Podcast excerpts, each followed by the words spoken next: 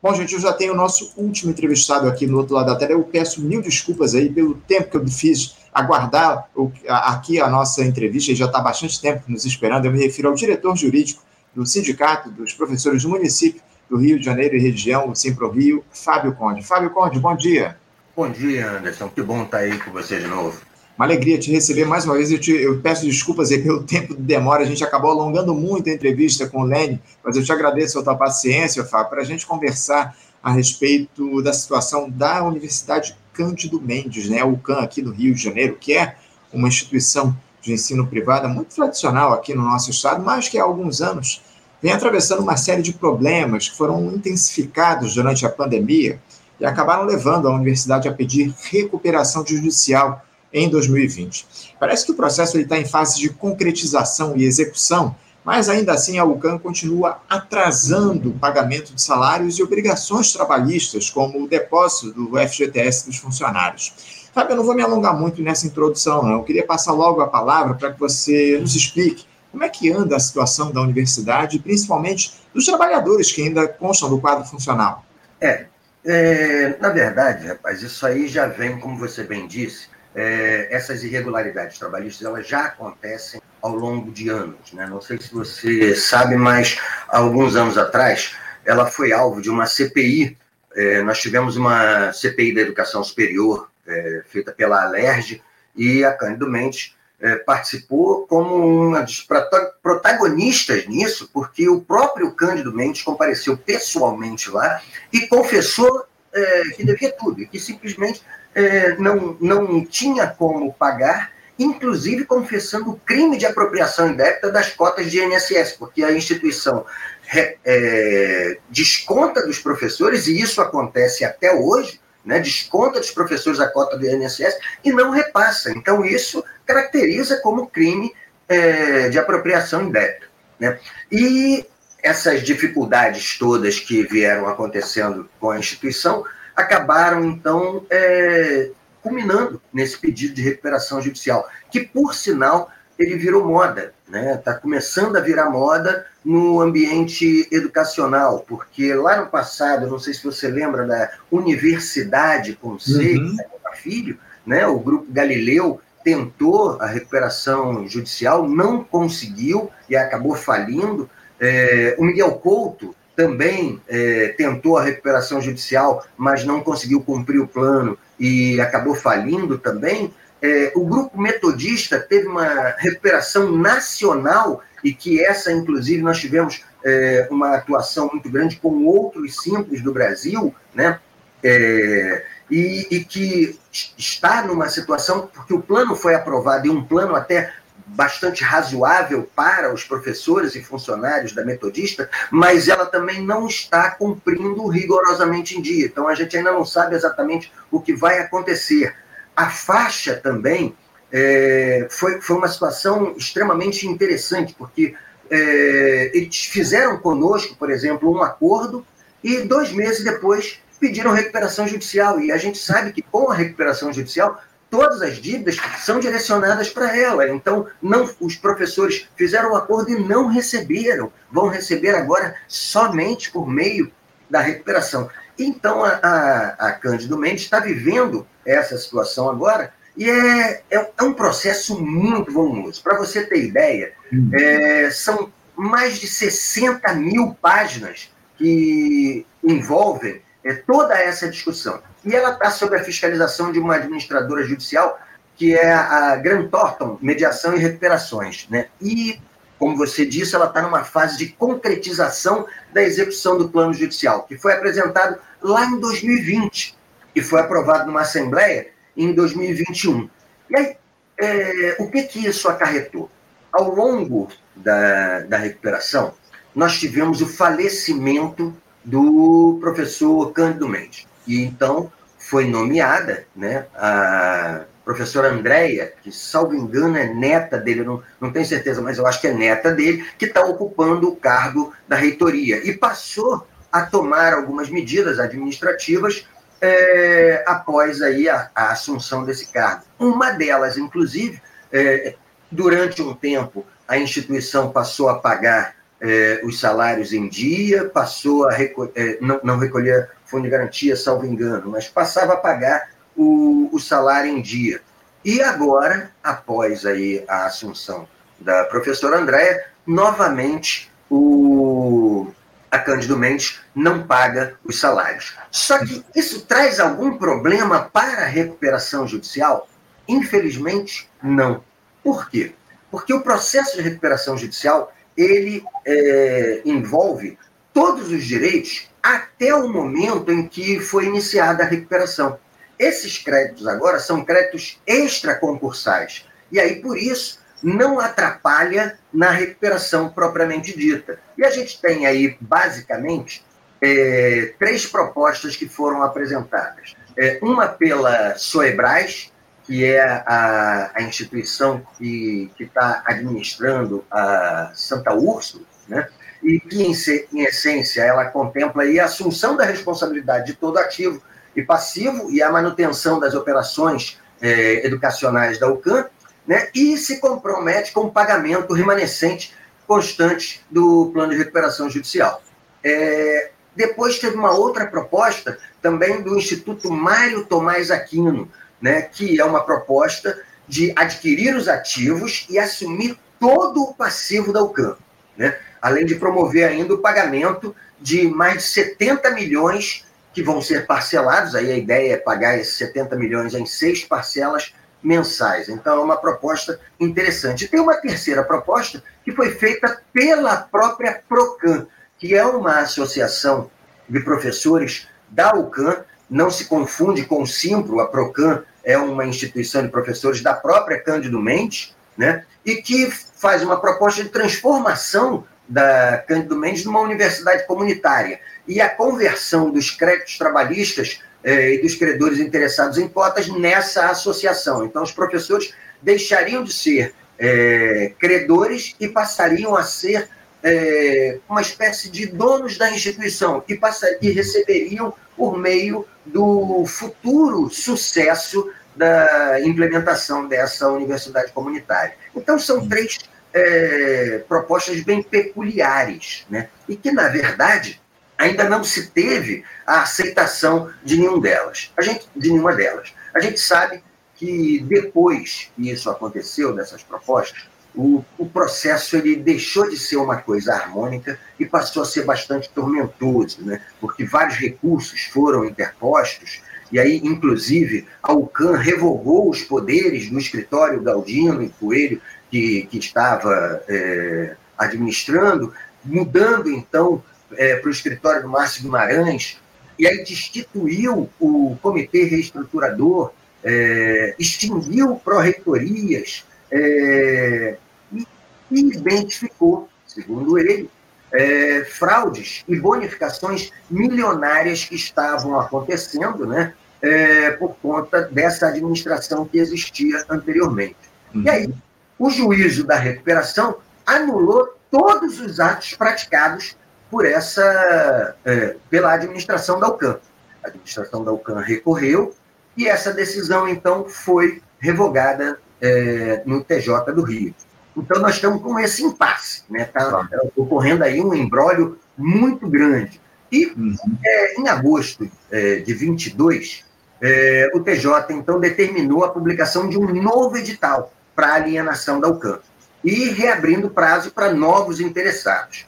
Aí, somente esses três proponentes mantiveram suas propostas. Nós tivemos é, uma ideia, né, o, a SEB, o grupo SEB, que é detentor de diversas marcas educacionais, ele não chegou a formalizar uma proposta, mas disse que tinha interesse e é, mas sem apresentar proposta. Então ele não pode constar é, nesse rol. Nós continuamos então com aqueles três anteriores, né? E com isso então é, teve um novo recurso, é, é pra, por isso que eu estou dizendo que é um, é um embrólio muito grande. Esse novo recurso determinou a suspensão do processo até que haja um impasse sobre isso. É, o que, que acabou acontecendo? A, a, a UCAM não conseguiu cumprir aquilo que estava no seu plano de recuperação judicial, porque tinha é, que fazer um pagamento de 56 milhões, mais ou menos, é, em janeiro de 2023. Esse pagamento uhum. foi feito. E aí entrou com um aditivo no plano de recuperação, pedindo um prazo de 90 dias a contar de janeiro, para que se fizesse é, uma nova assembleia e nessa assembleia é, fossem apresentadas novas propostas e uma modificação desse plano. E o juiz, até agora, o juízo que está é, com esse processo, até agora não se manifestou. E aí, por isso, a gente está nesse impasse enorme. Né? O juízo não se manifesta sobre a situação. Nós estamos em abril e, desde janeiro, não são pagas eh, os valores que estavam no plano.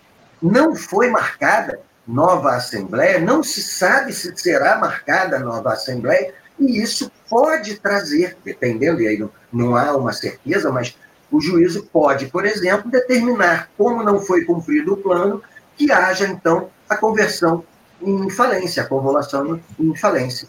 Não, e, e, e esse, esse impasse, ô, Fábio, desculpa até eu te interromper, esse impasse ele afeta enormemente os funcionários que ainda estão ligados ao CAN. Essa é a grande questão. Dentre essas soluções, essas três propostas que surgiram, ô, Fábio, você vê alguma alternativa aí para salvar a universidade, mas, acima de tudo, garantir os direitos dos trabalhadores por lá?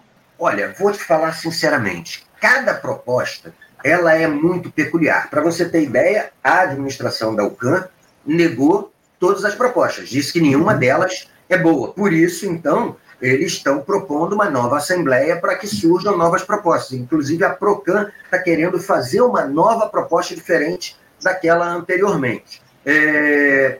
Ah, aqui, em princípio, se você perguntar para mim é, especificamente, eu vou te dizer, a Damário Tomás Aquino, ela é a que protege melhor os professores. Mas, segundo as informações da administração, é, ela não teria uma garantia financeira efetiva, porque essa garantia foi feita por meio de um cheque, e esse cheque ainda não se sabe se ele tem ou não fundos, e aí o, a dúvida está na garantia financeira. Como proposta, em princípio, para os professores e funcionários, é a melhor, mas não se sabe se existe a garantia financeira de cumprimento efetivo da proposta. Entendeu? Então, esse, esse, essa situação está muito ruim. Nós, do sindicato, já fizemos algumas reuniões, fizemos reuniões com o administrador judicial, já falamos com a administração da UCAN, estamos tentando auxiliar para ver se a gente consegue chegar aí a um denominador comum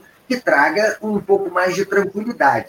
Mas sem um posicionamento judicial nesse momento, e que está se arrastando há, algum tempo, a gente não sabe exatamente o que pode vir a acontecer. É uma, é uma dúvida muito grande. Era, era, era justamente isso que eu ia te perguntar, Fábio, em relação ao posicionamento de vocês, do, do, do em relação a todo esse embrolho, as iniciativas que vocês têm tomado, porque parece que as dívidas da Universidade Cândido Mendes são de, superam 56 milhões de reais com credores, pelo que eu andei lendo. Enfim, você sabe dizer quantos trabalhadores mais ou menos fazem parte do quadro funcional hoje da, da Cândido Mendes, ou, ou Fábio? De, de, quantos empregos a gente está falando aí? Olha, rapaz, eu não sei exatamente, porque a Cândido uhum. Mendes, ao longo dos anos, veio é, demitindo muitos professores é, e Hoje em dia, a partir da, da, reforma trabalhista, você sabe que a homologação já não é mais feita no sindicato. Então, muitos professores, com a expectativa de voltarem a trabalhar, de recuperação da UCAN, acabam não procurando o sindicato e ficam aguardando para ver, ah, a situação vai melhorar e por isso eu não vou ajuizar a ação, não vou cobrar nada e vou voltar a dar aula na UCAN, porque a UCAN tem um nome no mercado. Né? Uhum. E aí acaba que a gente não sabe exatamente quantos professores hoje em dia nós temos, mas acredito eu que seja algo aí em torno de uns 300 a 500 professores em média, acredito eu. Entendo, entendo. Agora, o, o, o, Fábio, como é que anda? As aulas elas estão interrompidas ou elas continuam acontecendo? Como é que anda a situação da faculdade, da universidade? Ela continua atuando? Continuam acontecendo normalmente. Os professores uhum. continuam trabalhando e continuam trabalhando nas mesmas condições de antes, né? sem receber seus salários em dia, sem ter o fundo de garantia depositado. Os professores são verdadeiros abnegados. Né? Eles em obviamente acreditam na educação e não querem abandonar os alunos e por isso continuam trabalhando mesmo nessas condições e trabalhando com qualidade. Durante a pandemia, inclusive, é, você sabe que os professores tiveram que se transformar. Uhum. Né? E, e é, a situação da UCAM ficou ainda pior, mas os professores continuaram dando suas aulas de maneira remota, né? mas com toda a qualidade possível, assim como continua acontecendo hoje. É, de, de, maneira heróica, essa é a grande questão, né? Porque dando aula remotamente, sem receber salários, um, um cenário gravíssimo esse que está colocado em relação ao campo. Para a gente encerrar aqui, o, o, o Fábio, como é que você tem observado a situação da justiça diante de todo esse imbróglio grave que se coloca em relação à Universidade Cândido Mendes? A, a, a atuação do judiciário ela tem se dado da maneira devida para tentar resolver a situação tanto da universidade, mas principalmente dos trabalhadores que estão envolvidos? Olha, falar do judiciário hoje em dia é falar de uma incógnita também. A gente não, não tem no judiciário a resposta necessária para a sociedade de maneira eficaz. É, é, há uma frase muito antiga, né, que foi usada inclusive até o Rui Barbosa, de que a justiça, quando ela é tardia, ela deixa de ser justa. Então, quando a gente tem aí, por exemplo, a situação da UCAM, né, tinha que fazer um pagamento em janeiro, é, não houve esse pagamento. A instituição falou da dificuldade que estava tendo de conseguir vender os seus imóveis, porque tem um, um problema lá, por exemplo, com o imóvel de Ipanema, que é, o que está sendo oferecido para compra não chega próximo do valor de mercado, e por isso está uma dificuldade muito grande e tal, e pediu à justiça que prorrogasse, que tivesse um posicionamento. E até uhum. agora não tem. Então, é algo que realmente é, nos traz muita incerteza. E obviamente, para os professores, imagina como é o cotidiano de um professor que não sabe se efetivamente ele terá emprego daqui a algum tempo e que não tem salário correto hoje. É uma situação muito difícil. Alguns, inclusive, só trabalham na instituição, só têm esse salário. Imagina como é o cotidiano de um professor como esse. Não, é, não à toa que os problemas psicológicos é, estão agravando demais na nossa categoria. As pessoas não estão conseguindo administrar isso. Uhum. Não, é, é, algo absolutamente inimaginável a situação que esse profissionais vem enfrentando aí em relação ao o, o, Fábio, a gente, e, e, parece também que durante esse processo houve também, foi expedido um edital para alienação de todas as unidades que contemplam esse acervo patrimonial da UCAN, houve leilões de imóveis, como você muito bem colocou, obras de artes, enfim, e mesmo assim os atrasos salariais eles acabam continuando. É muito grave tudo isso que está colocado, o, o Fábio, e a gente espera, acima de tudo, que os direitos desses profissionais, desses professores, desses trabalhadores estão lá atualmente no quadro funcional da UCAN sejam respeitados. É isso que a gente espera, que a gente precisa, que haja uma, uma efetiva proteção desses profissionais que trabalham lá na UCAN, e eu tenho certeza que vocês do Simples vão continuar acompanhando todo esse processo, e nós aqui do Faixa Livre vai continuar atento a tudo isso, Fábio. Sempre que houver novidades em relação a esse caso, esse, esse imbróglio relativo ao eu peço, por favor, para você trazer aqui para a nossa produção, para a gente continuar tratando no nosso programa. Fábio, agradeço muito a tua participação no programa de hoje, muito obrigado por você, pela, por você ter atendido aqui ao nosso pedido e quero parabenizar mais uma vez vocês, do Sindicato dos Professores, pela atuação responsa responsável em relação não só ao CAN, mas a uma série de outras instituições privadas aqui no nosso estado. Vocês atuam de maneira firme na defesa dessas instituições aqui no município do Rio de Janeiro. Fábio, muito obrigado pela tua presença, parabéns mais uma vez ao Simpro, um abraço para você e até a próxima. Eu é que agradeço a oportunidade, um forte abraço aí, estaremos juntos sempre que for necessário. Abraço para todos os espectadores também. Um abraço, Fábio. Um abraço. Conversamos aqui com o Fábio Conde. O Fábio, que é diretor jurídico do Sindicato dos Professores do Município do Rio de Janeiro e região Simprovio, e tratou aí com a gente a respeito dessa situação grave que a Universidade Cândido Mendes vem, enfrentado ao longo, vem enfrentando ao longo desses últimos anos. Enfim, lamentável o cenário para os profissionais aí que não têm uma, os seus direitos sendo atendidos, sendo, sendo respeitados, né, salários atrasados, fundos de garantia não sendo depositados, mesmo com o processo de recuperação judicial em que a instituição está, enfim, lamentável todo esse quadro. Bom, gente, vamos encerrando aqui a edição de hoje do Faixa Livre. Eu quero agradecer demais a participação de todos vocês aqui, comentando as nossas discussões, participando do nosso programa. Muito obrigado pela presença, pela audiência de todos vocês. Eu quero lembrar que amanhã, último dia da semana aqui no nosso Faixa Livre, porque teremos um feriado na sexta-feira, então amanhã é o último programa dessa semana. Eu convido vocês a estarem conosco a partir das 8 da manhã para fazer esse diálogo, esse debate conosco aqui no nosso Faixa Livre, falar sobre política, enfim. Vamos trazer muitas discussões aqui no nosso programa eu conto com a audiência de todos vocês aqui no nosso canal no YouTube, o Faixa Livre, a partir das 8 da manhã. Muito obrigado pela participação, pela presença de todos. Um abraço e até amanhã. Você, ouvinte do Faixa Livre, pode ajudar a mantê-lo no ar. Faça sua contribuição diretamente na conta do Banco Itaú, agência 1964, conta corrente 03004 dígito 1. Essa conta encontra-se em nome da Associação de Funcionários do BNDES, a AFBNDES, uma das nossas entidades patrocinadoras, mas seus recursos são destinados exclusivamente para o financiamento do nosso programa. Você pode fazer a sua doação de qualquer valor utilizando também a nossa chave Pix, que é ouvinte@programafaixalivre.com.br. Sua contribuição é fundamental para a manutenção desta trincheira radiofônica no ar.